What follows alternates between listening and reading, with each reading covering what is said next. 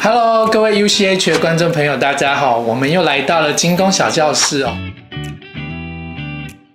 就是说，有一般上班族或女性观众朋友，他们说他他们戴一些很漂亮的耳环，可是好像佩戴的时候耳朵会过敏呢。想请教杨老师，这部分到底是金属怎么了？为什么会佩戴的时候会过敏？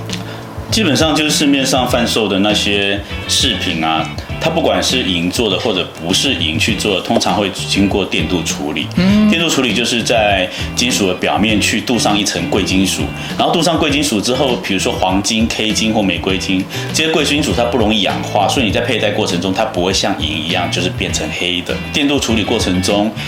电镀液它是酸性的，所以当你把这个金属泡在酸性电解液里面的时候，你把那些贵金属电镀在上面，然后你再把它取出的时候，其实这些酸性电解液都还残留在那些首饰上面。如果你没有用酸碱中和，比如说呃，它从酸性电解液拿出来之后呢，再泡到小苏打水，是就是酸碱中。如果你没有做这个动作的话，你就算直接用清水洗，肯定会洗不干净。它直接用清水洗，洗完之后，它以为干净的壳，它就出货了。当消费者拿到这样的饰品的时候，他一佩戴，他就会觉得